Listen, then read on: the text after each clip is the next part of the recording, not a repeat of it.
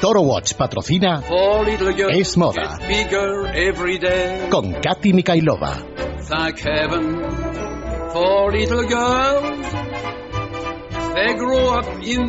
Bueno, pues ya estamos de regreso. Ha llegado Katy Mikailova. Uy, uy, uy, de lo que vamos a hablar hoy. Muy buenas noches, Katy. buenas noches. Bueno, ¿de qué vamos hoy? Pues mire, antes de decirle de qué vamos a hablar, me gustaría plantearle una pregunta, si no es demasiado inmiscuirme en su vida personal. Bueno, usted diga y ya veré yo lo que respondo, sí. ¿Ha llegado a comprar alguna vez en una tienda de lencería femenina algún tipo de prenda? No, pero he sufrido mucho Victoria's Secret porque mi hija sí compra mucho En Miami, Victoria's ¿verdad? Secret. Eh, en Miami o donde se tercie. Generalmente en Estados Unidos. No recuerdo haber entrado en una tienda de Victoria's Secret en España con ella. Pero en Estados Unidos muchas veces y la última pues hará menos de una semana. Pues O sea que, que es Sí. así. Por cierto, tiendas inmensas llenas de, Ah, de sí. sobre todo de señoritas. Se ve alguna señora, pero sobre todo señoritas, jovencitas. sí. ¿Y le parece también a usted que las tallas de, de sujetadores son bastante grandes? Pues mire usted, sinceramente no me he fijado. O sea, Porque ¿qué quiere que le diga? para, ¿Qué quiere que para le mis diga? tallas, mi pero talla pequeña. Hmm. ¿Qué quiere que le diga? Pero vamos, no, no me he fijado en las tallas de sujetadores de Victoria's Secret. Alguna vez que no me ha quedado más remedio que entrar porque iba con mi hija o porque mi hija encima me citaba donde Victoria's Secret, supongo que sin mala intención ni nada, pues nada, he intentado tomármelo con paciencia y esperar a que fuera una hora cortita, vamos. Pues le, le planteaba a don César esta pregunta porque precisamente el fundador de Victoria's Secret, que se llama Roy Raymond, ya no se suicidó, terminó suicidándose unos años Seguro después es de haber que, que le obligaban a comprar ahí durante horas y horas y no pudo. Se me ocurre pensar, ¿no? Yo creo No que fue más seguro. por, por la depresión de haberlo vendido, porque él llega a venderlo por 6 millones de dólares a Limited Brands, ¿no? Sí. siete años después de haberlo fundado. Lo funda en 1977 concretamente y le, le preguntaba por, por esa sensación que usted siente al, al comprar ropa interior femenina. Es que yo no compro ropa interior. Claro, femenina, por eso se lo preguntaba. Le puedo ser de poca ayuda, sinceramente. Porque precisamente Roy Raymond era una persona muy tímida y sentía muchísima vergüenza cuando compraba ropa interior para su esposa en grandes almacenes. Bueno, ventajas de no tener esposa, seguramente, en mi caso.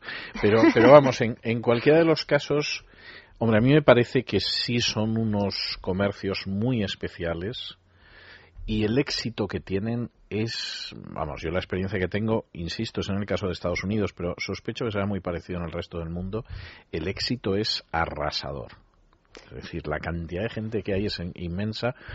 Y luego, por otro lado, tengo que decir, pero insisto, es la experiencia americana, que Sí. los precios son magníficos. Los precios son magníficos. Pero yo ahora que me, me dice esto le planteo una pregunta que me entra. ¿Usted cree que el éxito es consecuencia de campañas de marketing como los show, desfiles que hacen o más No. bien por el producto? No, yo creo que es por el producto y por el precio. Hmm. Vamos a ver, eh, juzgo a partir de mi hija, de algunas amigas de mi hija y de algunas amigas mías, ¿no? Entonces yo la sensación que tengo es que es el producto, es decir, el tipo de producto que venden, La calidad. la calidad, las formas, el diseño, etcétera, etcétera, y que además los precios son muy buenos precios. Y esos son comentarios que oigo. O sea, aparte Hmm. de que el diseño supuestamente es muy bonito, etcétera, etcétera, pero es que además los precios son precios muy asequibles. Pues entonces, nada, volviendo al tema, en 1977 Roy Raymond, que es de San, Francisco, funda la empresa Victoria's Secret con ayuda de un préstamo de 40.000 euros de un préstamo bancario y otros 40.000 euros que recopila de su familia y abre su primera tienda en el centro comercial Stanford y además como novedad introduce un catálogo de venta por correo. ¿Cuál es la novedad que él hace? Dado que él sentía mucha vergüenza al comprar ropa. Mire, me acaba de llegar un Sí. WhatsApp de una amiga que me consta que además conoce muy bien estos terrenos, dándome la razón. O sea, no Mira. andaba yo desencaminado, sí. Cómo me alegro. Y entonces la, la gran novedad, básicamente es un poco la novedad que le introduce en este sector de la lencería femenina es la, la atención de los dependientes, que son dependientes muy amables y además en lugar de colocar la ropa en estantes, él empieza a enmarcarlos. Entonces, dado también gracias a la calidad, como usted decía, al diseño y toda esta nueva forma de, de comunicación con el cliente, pues lleva al éxito a Victoria's Secret. Tanto es así que en 1982 Roy Raymond, su fundador, tiene cuenta con seis almacenes, un catálogo y llega a obtener beneficios de 6 millones de dólares. No está mal, ¿eh? Para empezar con 40.000. El grupo Limited Brands en 1982, nada, ese mismo año, le propone comprar la empresa por 4 millones de dólares y realmente Roy Raymond ni se lo plantea y accede. El caso es que dos años más tarde se vuelve a, introducir en la aventura de, la empresa y de hecho funda otra empresa de ropa infantil, pero fracasa. Y, quiebra totalmente y, años después termina termina saltando del Golden Gate no de San Francisco porque bueno no, sabemos por qué no, no hay información de eso pero igual era infeliz o es que quizá haber terminado arruinado después del éxito que tuvo con su primera empresa le, le influyó bastante. Cualquiera sabe entonces ya en los años 80 hay opiniones sobre San Francisco ¿eh? y le puedo asegurar que no son en absoluto coincidentes. Sí.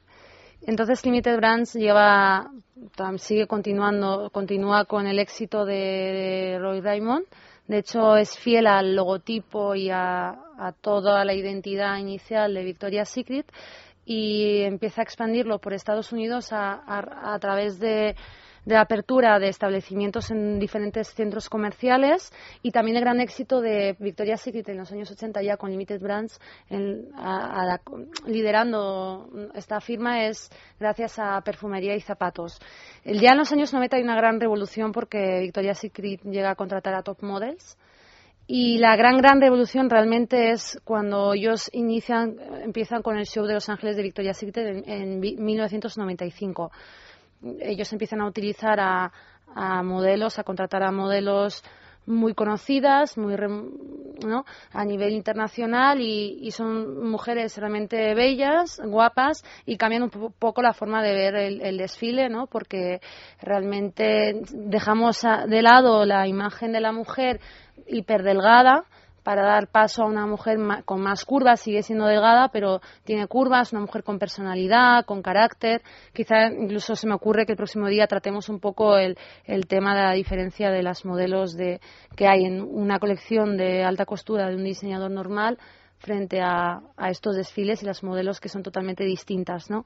Entonces ya para finalizar, al tener tanto éxito estos desfiles, en 1999 el desfile se retransmite por streaming por Internet, en 2001 llega a ser televisado en la ABC en 2004 no se llega a retransmitir en la CBS debido a que la Asociación de Padres y Feministas piden al Organismo Federal de Televisión que retire el desfile porque es un publi reportaje porno suave, según ellos, pero fracasa. En 2005 vuelve a televisarse el desfile de Victoria's Secret y podemos concluir que en 2005 hay unas ganancias por ventas de más de 2.400 millones de dólares. No está mal no está mal. Hay semanas que entre todo mi equipo no levantamos eso, o sea que, que, realmente lo comprendo.